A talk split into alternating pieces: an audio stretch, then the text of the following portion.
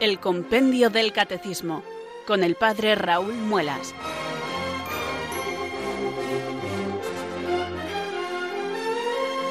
Muy buenas tardes queridos oyentes de Radio María, son las 4, las 3 en Canarias.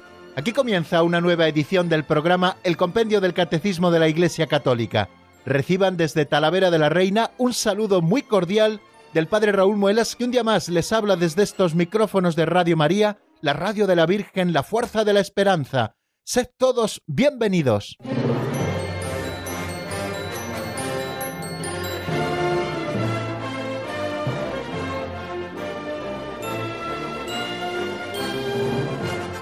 En Radio María siempre estamos seguros de que al otro lado del receptor de radio hay muchísima gente escuchando, pero he de confesarles, y hoy comienzo con una confesión, que estoy echando mucho de menos las llamadas del final del programa. Ya saben que en este tiempo de confinamiento y debido también a las medidas de precaución y hay que hay menos personas en los estudios centrales porque así debe ser, bueno, pues no estamos abriendo el teléfono al final del programa. Bueno, pues que sepan que les echo de menos, ¿eh? Porque, hombre, siempre sabemos que están ahí, pero cuando ustedes llaman y todos los días recibíamos siempre alguna llamada, bueno, pues es como una confirmación de que están ahí, de que están atentos. Así que, queridos amigos, muchas gracias por estar ahí y decirles que echo de menos, no a ustedes, porque sé que están ahí, como les digo, sino esas llamadas del final donde ustedes plantean alguna pregunta o donde comparten algún testimonio con nosotros o cuentan alguna experiencia a propósito de lo que estamos contando o sobre aquellas cosas que ustedes crean convenientes. Bueno, pues espero que prontito ya también vayamos recuperando esa última quinta parte del programa en la que dedicábamos un tiempo a hablar con los oyentes y a contestar sus preguntas.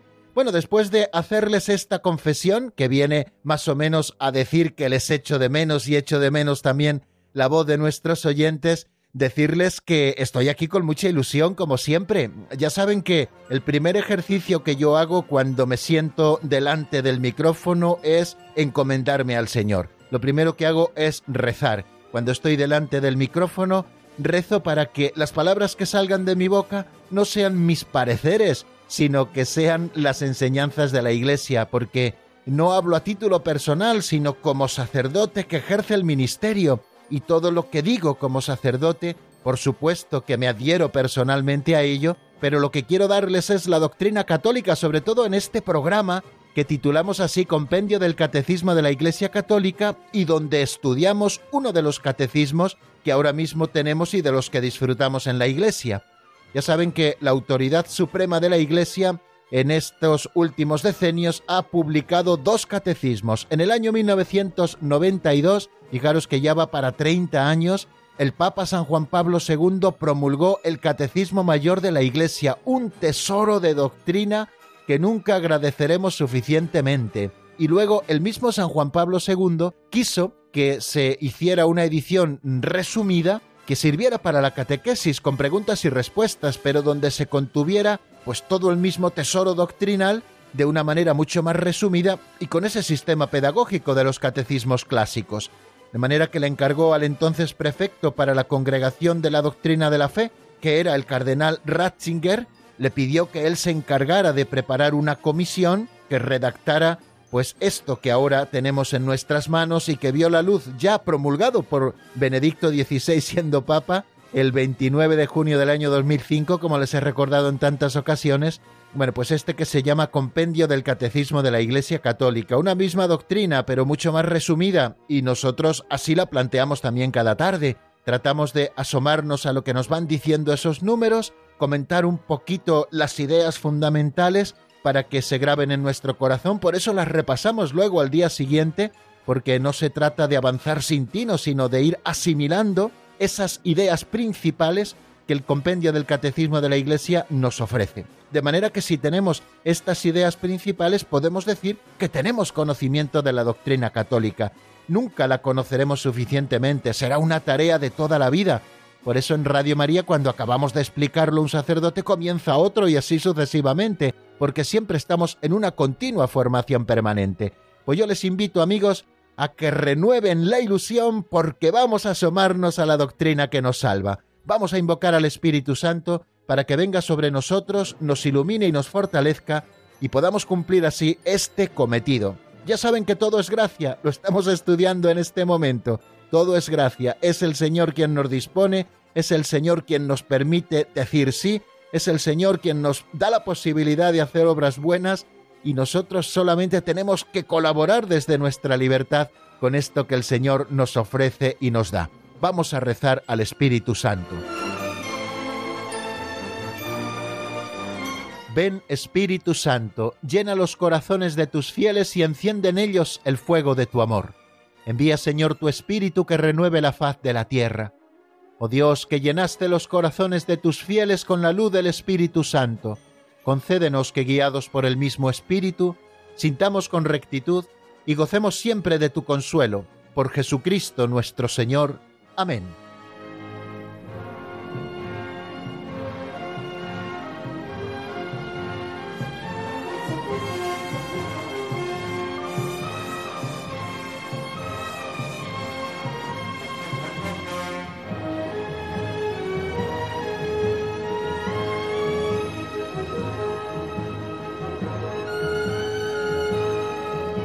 Ahora sí que está en marcha, queridos amigos, esta edición del Compendio del Catecismo de la Iglesia Católica.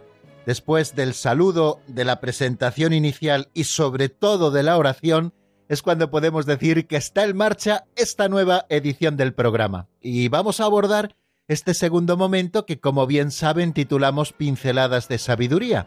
Ya tengo abierto nuestro libro auxiliar por la pincelada, al menos tal y como yo las tengo numeradas, 372, que es la que vamos a afrontar hoy. Ya saben que las pinceladas de don Justo López Melús, que son las que leemos, él fue el autor de estos pequeños capitulitos de apenas un minuto que luego nos dan mucho que pensar, son muy prácticas. Eh, estas pinceladas verdaderamente son muy prácticas y nos ayudan a pensar en cosas prácticas para que esa doctrina que nosotros conocemos vaya bajando, aterrizando a todas las dimensiones de nuestra existencia. Y es una pequeñísima aportación que nosotros queremos hacer, una pequeña ayuda, un pequeñísimo subsidio. Yo les ofrezco pues esas ideas que se me ocurren a propósito de la pincelada, pero luego seguro que las pinceladas a ustedes les sugieren mil cosas. Bueno, pues sin más preámbulos, vamos a por la pincelada de hoy que se titula La báscula no funcionaba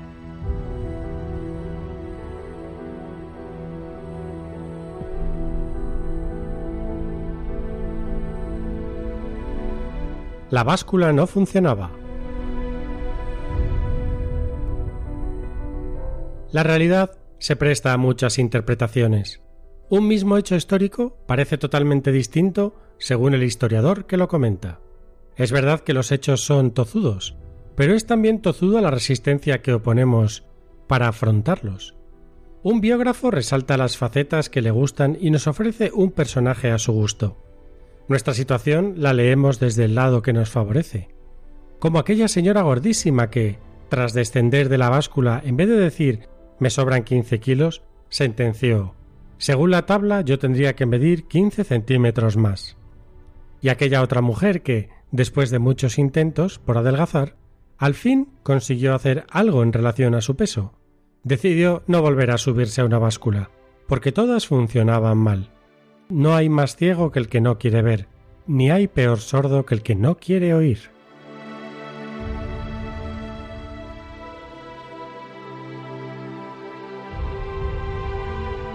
Bueno amigos, vayamos por partes porque se me ocurren varias ideas a propósito de esta pincelada. La primera es eso que nos dice don Justo, que la realidad se presta a muchas interpretaciones. Es verdad que esto sucede a veces de manera natural, cada uno contamos las cosas según las vivimos, y esto es en cierta manera normal, por eso nunca existe una crónica objetiva de las cosas, sino que cada uno cuenta las cosas según las ha vivido. Creo que hay un viejo refrán que dice que cada uno cuenta la feria según le ha ido en ella.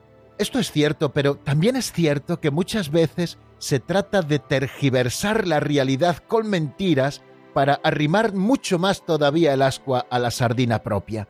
Y eso es verdad, ¿no? Y muchas veces lo vemos en los medios de comunicación social, ¿no? Qué triste es cuando los medios, en vez de tratar de informar, Y claro, cada uno informa desde su propia subjetividad, eso lo damos por hecho. No, no, sino lo que están haciendo es adoctrinar, adoctrinar, ¿no? Tapar cosas, callar unas, inventar otras, todo lo que sea preciso para sembrar la ideología propia, ¿no? Y no dar al enemigo ni agua, como suele decirse en ese refrán popular también que creo que todos conocemos, ¿no?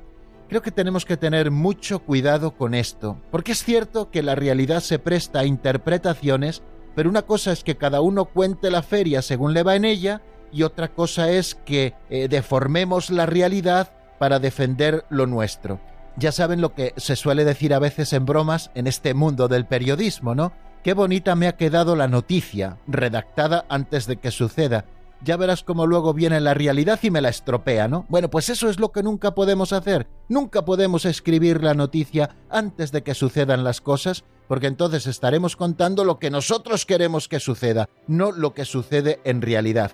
Tenemos que buscar en cierta medida y según podamos esa objetividad, o sea, lo que se dijo, por ejemplo, de los periodistas, no recuerdo qué papa, no sé si fue el Papa Pío XII, en una reunión que tuvo con los periodistas en su época, y los llamó notarios de la realidad, ¿no? Ojalá todos los que de alguna manera nos dedicamos a la comunicación fuéramos no adoctrinadores, sino notarios de la realidad, sobre todo aquellos que tienen que dar noticias, aquellos que tienen que dar noticias. Aquellos que dan opinión, bueno, pues ya sabemos que están dando su opinión personal, pero no hagamos opinión personal de las noticias, porque entonces estaremos tergiversando la realidad y creo que esto es muy importante. Pero bueno, no voy a detenerme en ello. Vamos a bajar a cosas como mucho más cercanas, como mucho más nuestras. Y así hacía don Justo, pues con esos dos ejemplos que nos ponía, eh, de aquella señora que estaba un poco sobrepasada de peso, y tras descender de la báscula no dijo que le sobraban 15 kilos, sino que, según la tabla, le faltaban 15 centímetros. Bueno, pues es otra manera de mirarlo, muy simpática, ¿no? O como aquella otra persona que después de muchos intentos de adelgazar, después de subirse muchas veces a la báscula, en vista de que no conseguía ningún éxito en perder peso, pues al final decidió no subirse a más básculas porque todas estaban estropeadas. Bueno, pues después de estos ejemplos simpáticos que seguramente nos arranquen una sonrisa, podemos hacer aplicaciones prácticas a nuestra vida concreta. En primer lugar, ¿cómo acepto yo la corrección fraterna? Yo creo que eso es importante también que nos lo preguntemos. Muchas veces hablamos de la corrección fraterna, de cómo tenemos que hacerla.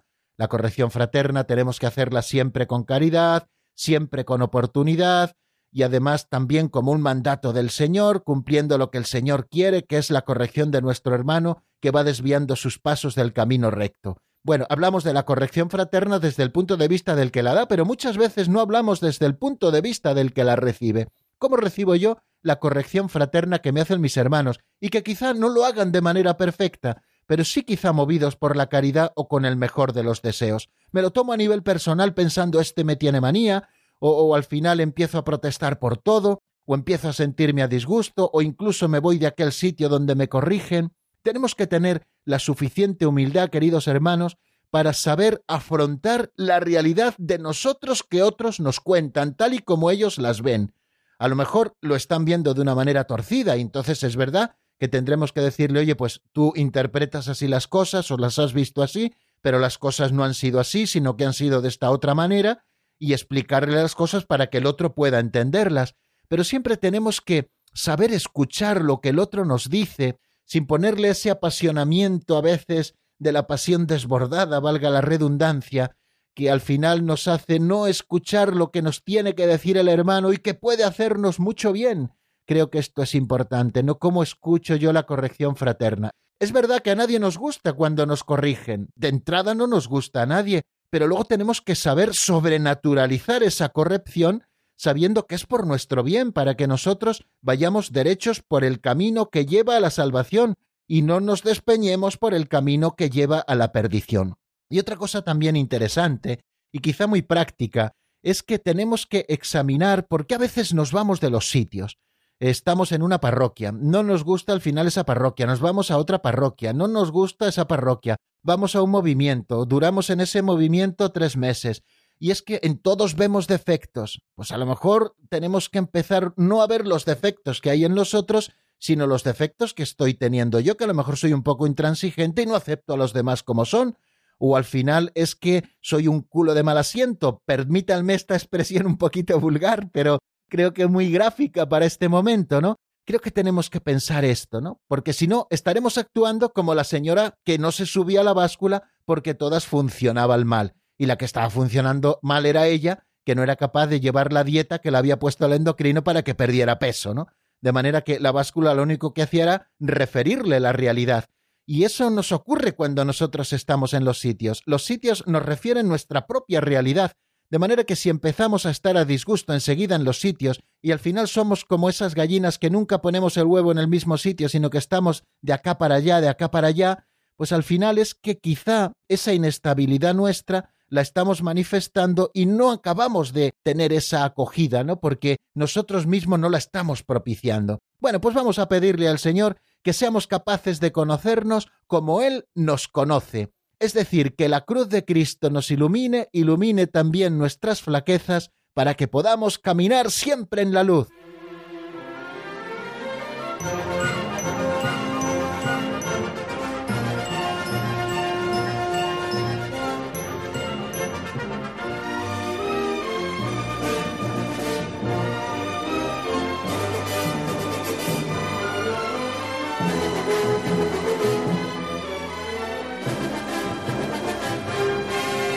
Continuamos, queridos amigos, en la sintonía de Radio María. Estamos en el compendio del Catecismo de la Iglesia Católica y les habla el Padre Raúl Muelas desde Talavera de la Reina, como todos los días laborables, en esta franja horaria de 4 a 5 en la península, de 3 a 4 en Canarias. Y vamos a afrontar este tercer momento de nuestro programa que dedicamos a repasar lo que vimos en la última edición del compendio del Catecismo, es decir, en el día de ayer vamos a situarnos en el lugar donde nos encontramos dentro del compendio. Estamos en la tercera parte del compendio del catecismo, una tercera parte que se titula La vida en Cristo y donde se nos habla principalmente de moral. Bueno, pues esta tercera parte tiene dos secciones. La primera sección, la vocación del hombre a la vida en el espíritu, y luego la segunda sección en la que estudiaremos todos los mandamientos de la ley de Dios, agrupados en tres capítulos. Bueno, pues en la primera sección estamos y estamos en el tercer capítulo de la tercera sección. Este tercer capítulo nos habla de la salvación de Dios, de la ley y de la gracia. Hemos estado estudiando en un primer artículo de este tercer capítulo la ley moral, que es la ley moral, en qué consiste la ley natural, si todos los hombres son capaces de percibir la ley natural, qué relación existe entre la ley natural y la ley antigua, cómo se sitúa la ley antigua en el plano de la salvación, en qué consiste la nueva ley o ley evangélica y dónde se encuentra esa nueva ley. Todo eso lo vimos a propósito de la ley. Y luego abrimos un nuevo epígrafe que se titula Gracia y Justificación. Importantísimo, pues en ese epígrafe estamos. Ya hemos estudiado cuatro números de ese epígrafe. Y de esos cuatro números, eh, dos ya están repasados y dos nos quedan por repasar porque fueron los que estudiamos ayer en el avance de doctrina. Bueno, la primera pregunta que se hace ese epígrafe es ¿qué es la justificación? La justificación es la obra más excelente del amor de Dios y consiste en una acción misericordiosa y gratuita de Dios que borra nuestros pecados y nos hace justos y santos en todo nuestro ser. Y más cosas que dice, que no vamos a dedicarnos a ella porque si no, no avanzamos. ¿Qué es la gracia que justifica? Decíamos en ese número 422 dedicado a la justificación que somos justificados por medio de la gracia del Espíritu Santo. Bueno, pues ¿qué es la gracia? La gracia es un don gratuito de Dios por el que Él nos hace partícipes de su vida trinitaria y capaces de obrar por amor a Él. Se llama gracia habitual, se llama gracia santificante, se llama gracia deificante. De esas tres maneras podemos conocer a la gracia, porque nos santifica y nos diviniza, y es sobrenatural. Es una característica que siempre tiene la gracia, sobrenatural porque depende enteramente de la iniciativa gratuita de Dios y porque supera la capacidad de la inteligencia y de las fuerzas del hombre, escapa, por tanto, a nuestra experiencia. Después de estudiar lo que es la gracia habitual, santificante o deificante, nos asomamos al 424, que fue el primero que vimos ayer en nuestro avance de doctrina. Bueno, pues ahora me detengo un poquito más. El número 424 se pregunta qué otros tipos de gracia existen. Hemos dicho que existe la gracia habitual, santificante o deificante, que es un don gratuito por el que Dios nos hace partícipes de la vida trinitaria y capaces de obrar por amor a Él. Con esa gracia habitual o santificante, el Señor nos regala la caridad que informa las demás virtudes. Bueno, pero ¿qué otros tipos de gracias existen? Nos dice el 424 que además de la gracia habitual, existen otros tipos de gracia. Y enumera tres tipos de gracias. En primer lugar, las gracias actuales, que las define como dones en circunstancias particulares. Si lo recuerdan, ayer poníamos un ejemplo. La gracia del martirio, pues es una gracia que nos tiene que conceder Dios en un momento determinado, en un momento en el que están apuntando quizá a nuestra cabeza con un fusil, diciendo o reniegas de Cristo Jesús y de la Iglesia, o te quitamos la vida. Pues oye, todos tenemos ese afán por conservar nuestra propia existencia, pero el que recibe la gracia del martirio no antepone su propia vida a la verdad de Dios, sino que sigue adherido a Dios aunque pierda su propia vida, y para eso se necesita una gracia. Y esta es una gracia impresionante, pero hay otras gracias con las que nos movemos cada día que son gracias actuales. La gracia del minuto heroico, cuando suena el despertador, saltar de la cama y despejar de nosotros toda pereza. Eso es una gracia actual, comenzar el día con diligencia.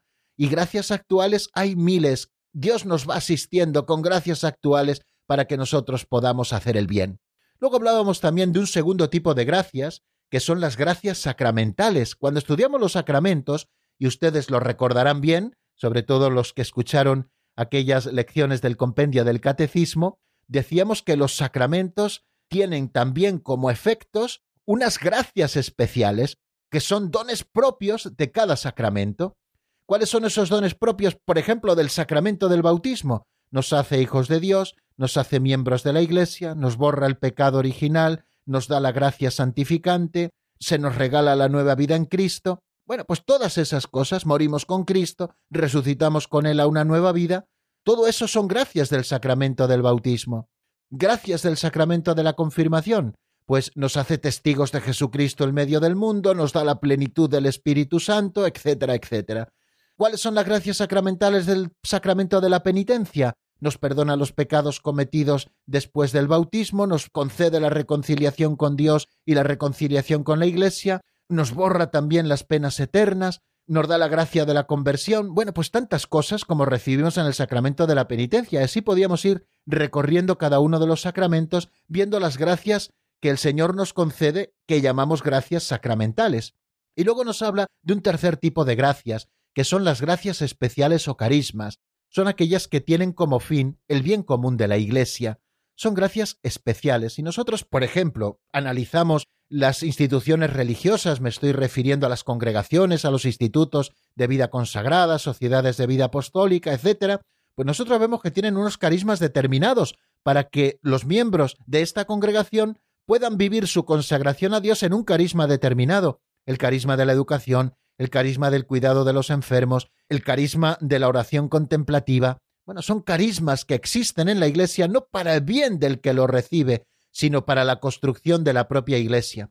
Carismas también que el Señor nos da para la construcción de nuestra propia Iglesia local. Tienes el don de la acogida, pues dedícate a acoger a los demás en tu parroquia. El Señor te ha dado buena voz para cantar, pues canta para la gloria de Dios y anima así a tus hermanos a cantar para la gloria de Dios en la liturgia.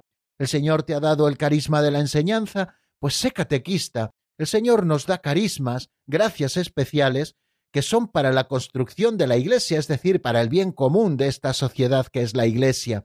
Entre estas gracias, estas gracias especiales o carismas, se encuentran las gracias de Estado que acompañan al ejercicio de los ministerios eclesiales y de las responsabilidades de la vida. Es lo que llamamos la gracia de Estado, que es la que posibilita que yo, por ejemplo, pueda vivir como sacerdote, la gracia de Estado, que los obispos puedan ejercer su ministerio episcopal, que los matrimonios puedan vivir fieles y felices, cuidando de su propia familia y creciendo también en esa iglesia doméstica, ¿ven? Son esas gracias de Estado que Dios nos concede para que podamos ejercer los ministerios eclesiales y también las responsabilidades propias de la vida. Bueno, pues eso nos decía el 424 y también nos asomábamos al 425. Dese cuenta que estamos diciendo que al final todo es gracia, Dios es el que nos prepara, Dios es el que suscita nuestra libre respuesta, Dios es el que nos permite hacer el bien, Dios es el que nos inspira. Entonces, ¿dónde queda la libertad? ¿Somos libres o no somos libres? Y eso se pregunta el 425. ¿Qué relación hay entre la gracia y la libertad del hombre?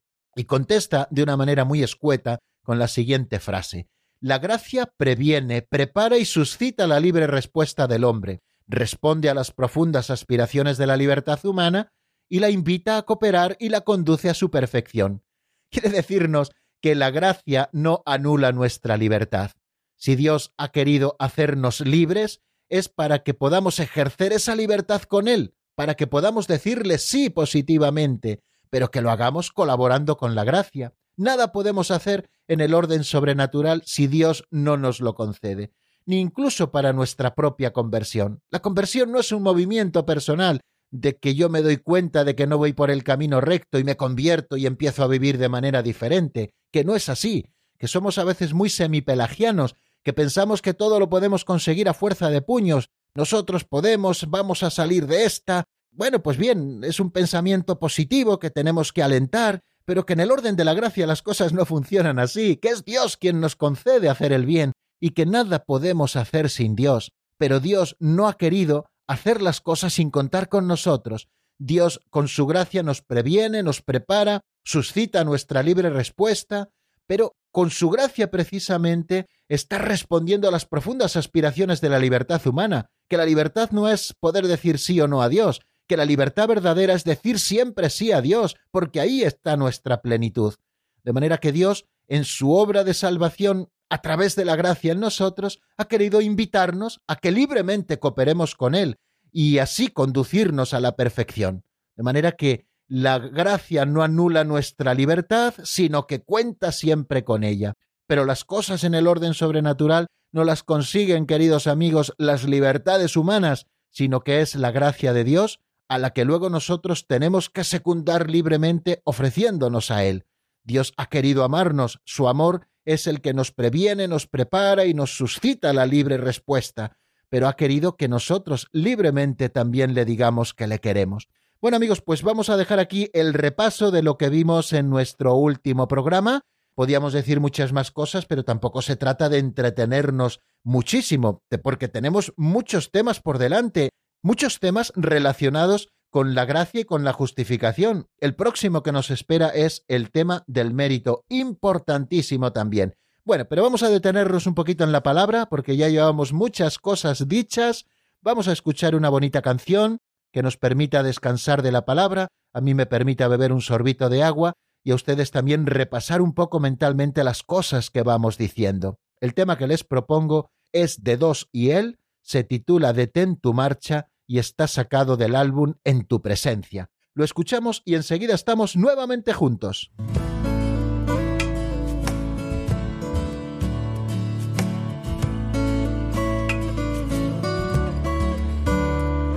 Despertaba con la alarma de su celular y quería tener ganas de empezar un día más, pero no era así Tenía apenas fuerzas de ponerse en pie y de fingir que todo estaba bien. Despedía a su esposo por costumbre ya y los niños discutían de camino a la ciudad. Miraba su reloj pensando si llegaba tarde a trabajar decía enfadada, ¿qué más da?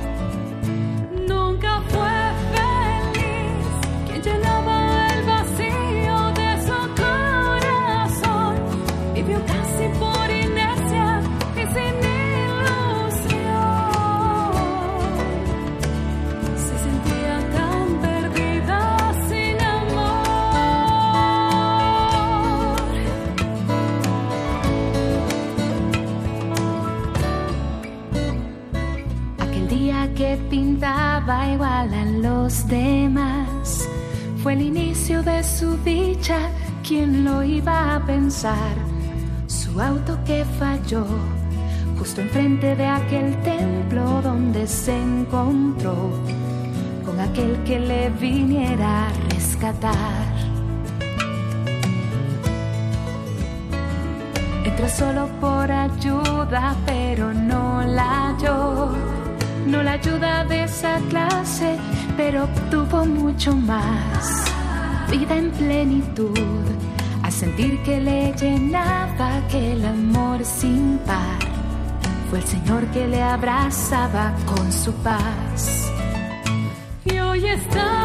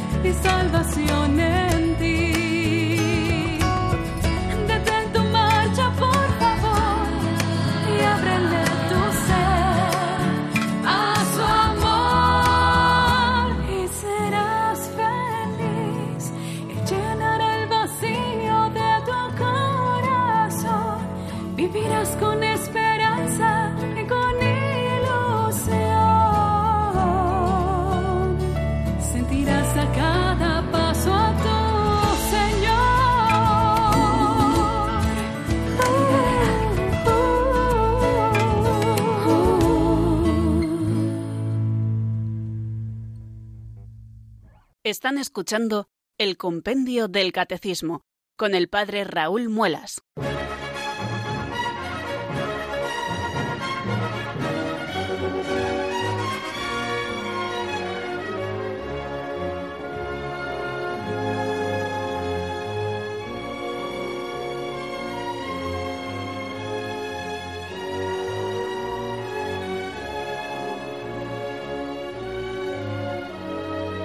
Seguimos adelante, queridos oyentes, en la sintonía de Radio María. Estamos en el programa El Compendio del Catecismo, como hemos escuchado en esa locución, y desde Talavera de la Reina les saluda nuevamente el Padre Raúl Muelas.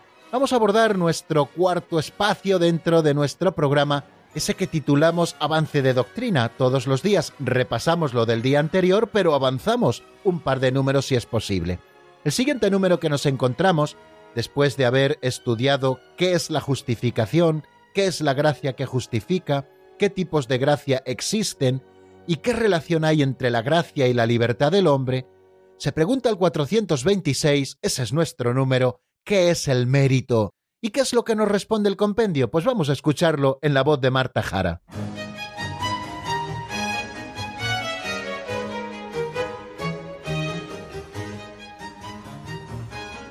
Número 426. ¿Qué es el mérito? El mérito es lo que da derecho a la recompensa por una obra buena. Respecto a Dios, el hombre de suyo no puede merecer nada, habiéndolo recibido todo gratuitamente de él. Sin embargo, Dios da al hombre la posibilidad de adquirir méritos mediante la unión a la caridad de Cristo, fuente de nuestros méritos ante Dios. Por eso los méritos de las buenas obras deben ser atribuidos primero a la gracia de Dios y después a la libre voluntad del hombre.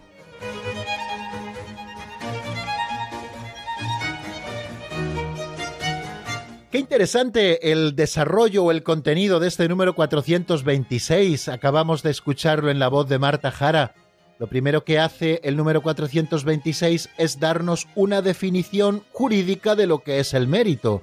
Nos dice que el mérito es lo que da derecho a la recompensa por una obra buena.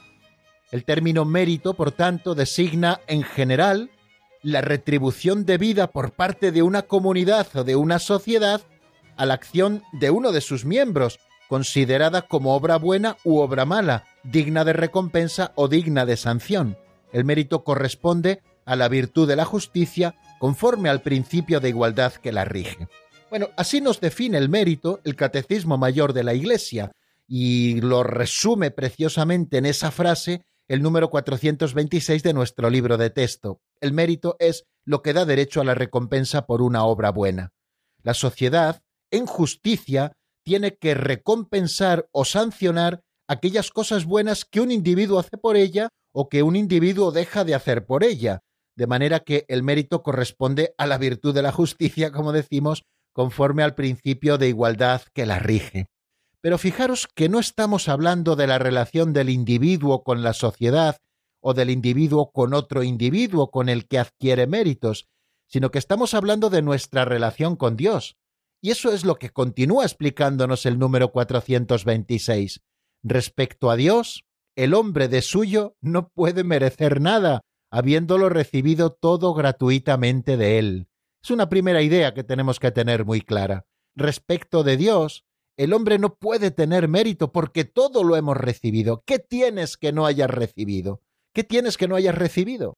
Recuerdo una anécdota que se suele contar de San Jerónimo, no la he leído escrita, sino que la he escuchado algún predicador y la ha utilizado también en alguna predicación por aquello de si no nevero eventrovato, ¿no? Pues se dice que un día estaba eh, San Jerónimo en la gruta de Belén, cuando vivía allí como un ermitaño dedicado a la traducción de las Sagradas Escrituras, y en una noche de la Navidad el niño Jesús le preguntó ¿Qué me vas a regalar? Dame algo tuyo.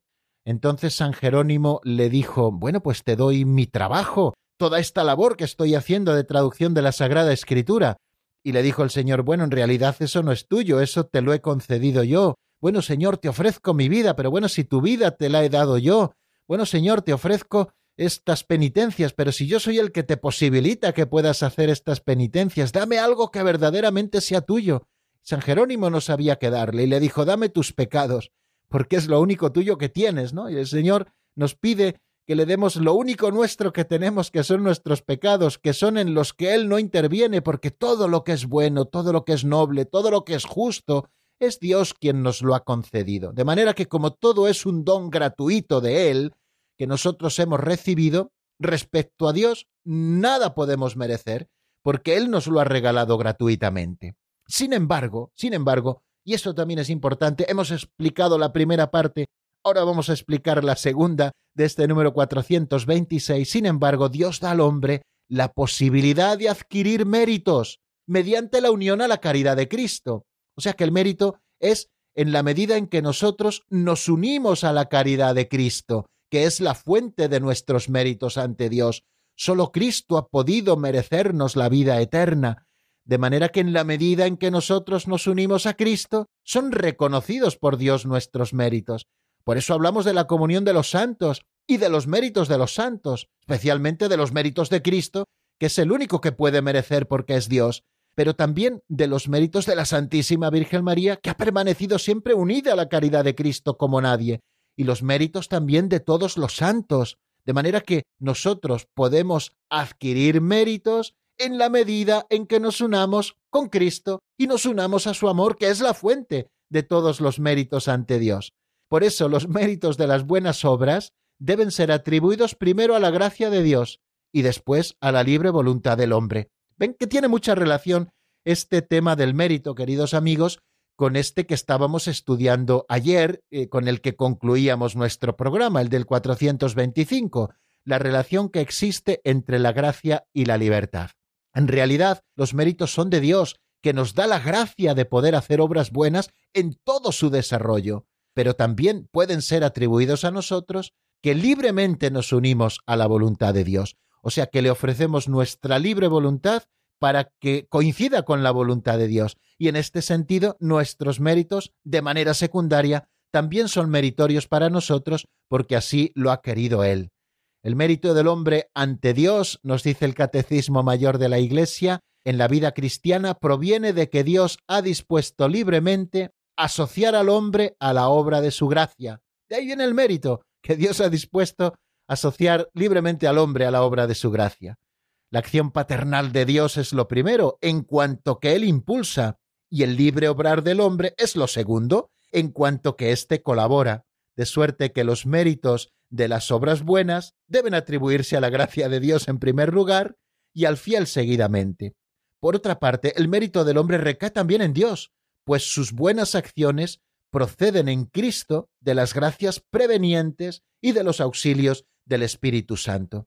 Qué interesante es todo esto, queridos amigos, porque quien es consciente de esto ya nunca podrá gloriarse de nada, porque ¿qué tienes que no hayas recibido? Son palabras de la Escritura. ¿Qué tienes que no hayas recibido? ¿por qué te glorías entonces? Aquel que se gloría de sus obras buenas es como si el burrito que llevaba a Jesús el día de los ramos en la entrada de Jerusalén ante los aplausos y aclamaciones de la gente, pensara que todos esos aplausos y aclamaciones se los estuvieran haciendo a él.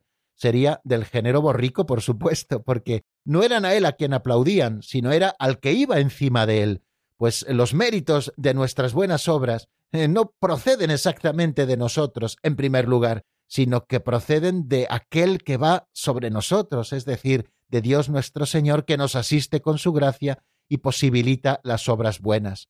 Puesto que la iniciativa en el orden de la gracia, también nos dice esto el Catecismo Mayor de la Iglesia, pertenece a Dios, nadie puede merecer la gracia primera.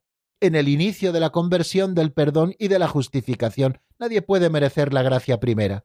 No podemos comprar la gracia primera ni con nuestras propias obras. Es un puro don gratuito de Dios, es un puro don de Dios. Bajo la moción del Espíritu Santo y de la caridad, sí que es verdad que podemos después merecer en favor nuestro y de los demás gracias útiles para nuestra santificación. Pero eso lo vamos a estudiar en el siguiente número, el siguiente número que se va a preguntar qué bienes podemos merecer. Pero antes de abordar ese número, queridos amigos, les propongo escuchar un nuevo tema musical. En este caso, es una canción de Javier Maldonado titulada Quiero ser una luz. Está sacada del álbum Dios conmigo. La escuchamos y enseguida volvemos para asomarnos al número 427.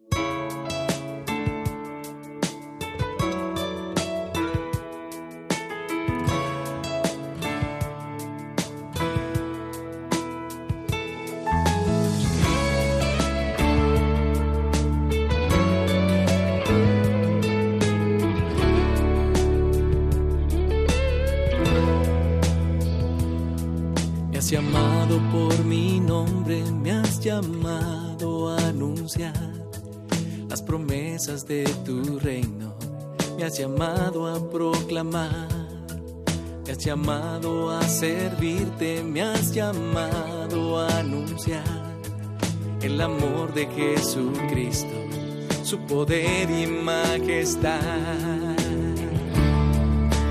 Yo quiero ser Señor, una luz que pueda brillar por siempre en la oscuridad. Quiero vivir, Señor, en tu luz y pueda alumbrar a cuantos se acercan a mí. Yo quiero ser, Señor, una luz que pueda brillar.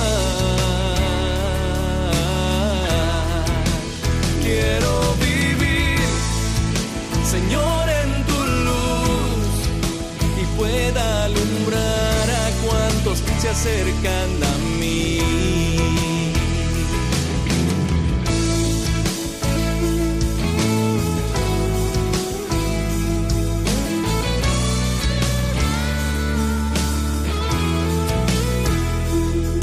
Me has llamado por mi nombre, me has llamado a anunciar las promesas de tu reino, me has llamado a proclamar, a servirte, me has llamado a anunciar el amor de Jesucristo, su poder y majestad. Yo quiero ser Señor, una luz que pueda brillar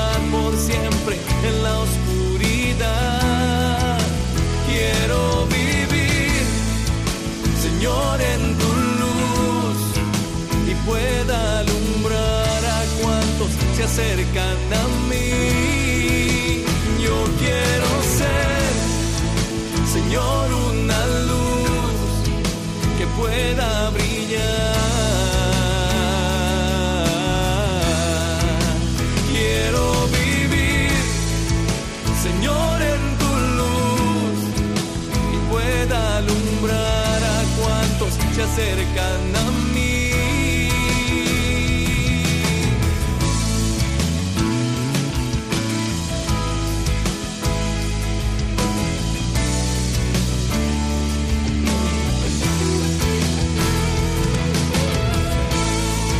Ustedes son la luz del mundo, dice el Señor.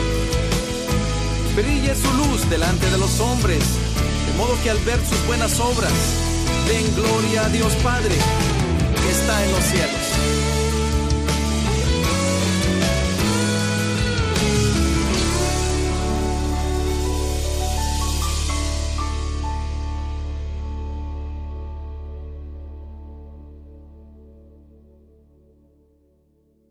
Están escuchando el Compendio del Catecismo con el Padre Raúl Muelas.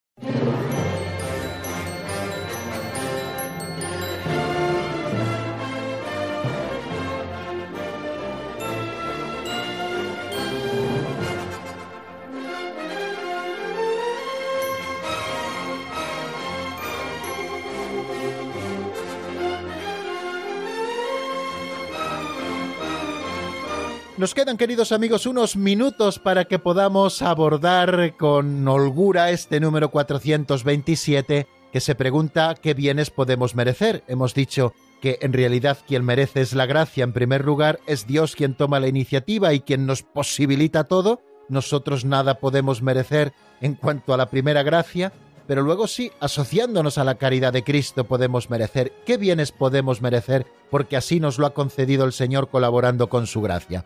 Vamos a escuchar lo que nos dice el compendio en la voz de Marta Jara.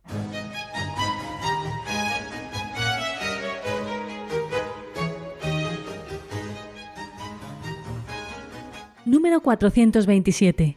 ¿Qué bienes podemos merecer?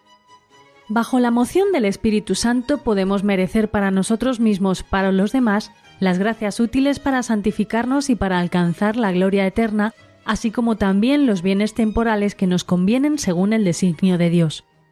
Nadie puede merecer la primera gracia, que está en el origen de la conversión y de la justificación.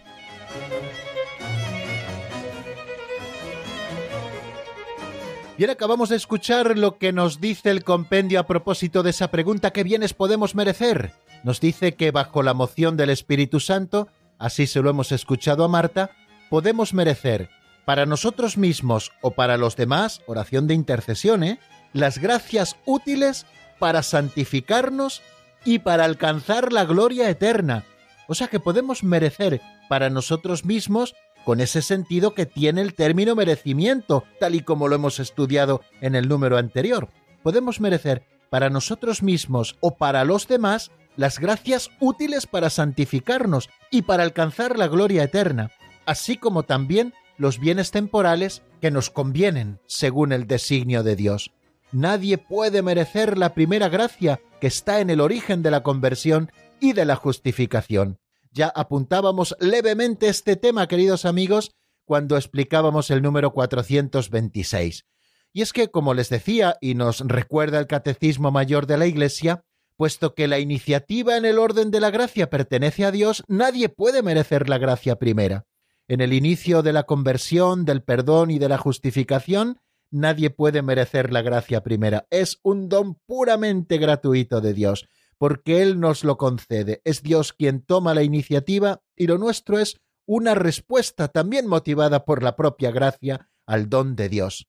Bajo la moción del Espíritu Santo, continúa diciéndonos el Catecismo Mayor de la Iglesia, bajo la moción del Espíritu Santo y de la caridad, podemos después merecer en favor nuestro y de los demás gracias útiles para nuestra santificación, para el crecimiento de la gracia y de la caridad, y para la obtención de la vida eterna. Y los mismos bienes temporales, como la salud, la amistad, pueden ser merecidos según la sabiduría de Dios. Estas gracias y bienes son objeto de la oración cristiana, la cual provee a nuestra necesidad de la gracia para las acciones meritorias. Fijaros, este número que acabamos de leer, el 2010 del Catecismo Mayor, Creo que es un número que no tenemos que olvidar para que lo tengamos siempre presente en nuestra oración de petición. Cuando nosotros estamos pidiéndole al Señor, en realidad le estamos pidiendo bienes para nosotros mismos o para los demás que sean útiles para santificarnos o para alcanzar la gloria eterna, o también bienes temporales que nos convengan según el designio de Dios. No le estamos pidiendo caprichos al Señor, por eso siempre le decimos al Señor, te pido esto, Señor, si conviene para tu mayor gloria y para mi santificación personal, sobre todo, de cara cuando le pedimos bienes temporales que puedan necesitarse, ¿no? O esos bienes que son necesarios para el desarrollo de nuestra vida temporal. Claro, se los pedimos si nos conviene, porque si en el designio de Dios a lo mejor en un momento determinado nos puede hacer crecer más el no tenerlos, no dudéis que el Señor nos privará de ello, porque lo que el Señor quiere es nuestra unión con Él. Lo que quiere es que nos santifiquemos y alcancemos la gloria eterna. Por eso podemos merecer para nosotros mismos y para los otros con nuestra oración cristiana, ese es el sentido de la oración cristiana, esos bienes y gracias útiles que necesitamos para nuestra santificación, para alcanzar el cielo y también esos bienes temporales que nos convengan. La caridad de Cristo es en nosotros la fuente de todos nuestros méritos ante Dios. No lo olvidemos nunca. La caridad de Cristo es la fuente de nuestros méritos. La gracia, uniéndonos a Cristo con un amor activo, asegura el carácter sobrenatural de nuestros actos y por consiguiente su mérito tanto ante Dios como ante los hombres. Los santos han tenido siempre una conciencia muy viva de que sus méritos eran pura gracia, eran pura gracia. Fijaros lo que dice Santa Teresa del Niño Jesús. Tras el destierro en la tierra, espero gozar de ti en la patria, pero no quiero amontonar méritos para el cielo, quiero trabajar solo por vuestro amor. En el atardecer de esta vida compareceré ante ti con las manos vacías, Señor, porque no te pido que cuentes mis obras. Todas nuestras justicias tienen manchas a tus ojos. Por eso quiero revestirme de tu propia justicia y recibir de tu amor la posesión eterna de ti mismo. Ya ven por qué es doctora de la Iglesia esta joven monjita de Lisieux, que murió con apenas 24 años y que se ha convertido en toda una doctora de la Iglesia, doctora en ese camino de la infancia espiritual, que está bien plasmada también en estas frases que encontramos en el acto de ofrenda al amor misericordioso. Tras el destierro en la tierra, permítanme que lo repita, Espero gozar de ti en la patria, pero no quiero amontonar méritos para el cielo, quiero trabajar solo por vuestro amor. En el atardecer de esta vida compareceré ante ti con las manos vacías, Señor, porque no te pido que cuentes mis obras. Todas nuestras justicias tienen manchas a tus ojos. Por eso quiero revestirme de tu propia justicia y revestir de tu amor la posesión eterna de ti mismo. Bueno amigos, pues vamos a ir poniendo el punto final a este programa de hoy. Quiero recordarles que como estamos en mayo, estamos haciendo también esa campaña especial de recogida de fondos para Radio María. Radio María solamente se nutre y se sostiene de las oraciones de todos, del trabajo de sus voluntarios y de los donativos de todos ustedes.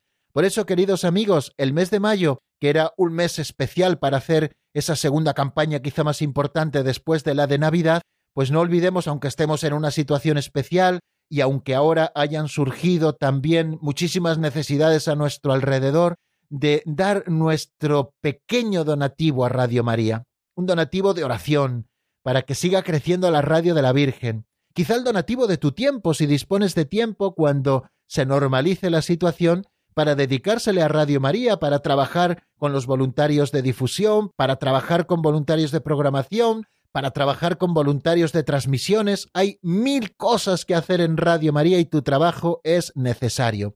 Pero también necesitamos de tu donativo. Necesitamos de tu donativo porque, aunque prácticamente todos los que estamos en Radio María somos voluntarios que hacemos nuestro trabajo de manera voluntaria y no le cuesta dinero a Radio María, solo el sostenimiento de esta estructura para que llegue a todos los rincones de nuestra patria el mensaje del Evangelio, eso sí cuesta dinero igual que los medios técnicos que hay que utilizar, igual que los profesionales que trabajan en la casa para que todo funcione muy bien, pues hombre, no tienen unos sueldos para tirar cohetes, pobrecitos, aunque lo dan todo y son los mejores. Y sin embargo, el trabajar en la radio de la Virgen para ellos ya es uno de los mejores pagos, pero también su familia tiene que vivir y tienen que percibir su salario. Todo esto solo es posible si ustedes, queridos amigos, dan su donativo, pequeño o grande, cada uno lo que pueda, pero todo suma y todo es importante, todo es importante. Si esta radio de la Virgen les hace bien, ayuden, queridos amigos, a sostenerla, ayuden a sostenerla porque el Señor se lo premiará con generosidad. Y no solo nuestra radio, la Radio María España, sino también esas otras radios de países todavía más pobres que nosotros, donde Quizá todavía es más importante que el mensaje del Evangelio llegue a todos los rincones y a los que también tenemos que ayudar con nuestra ofrenda del mes de mayo.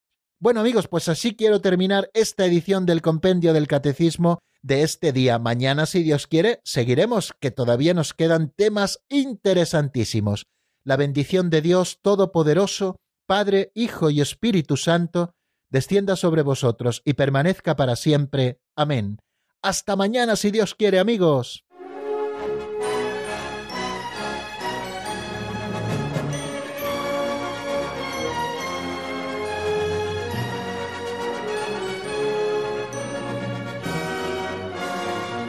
El Compendio del Catecismo con el Padre Raúl Muelas.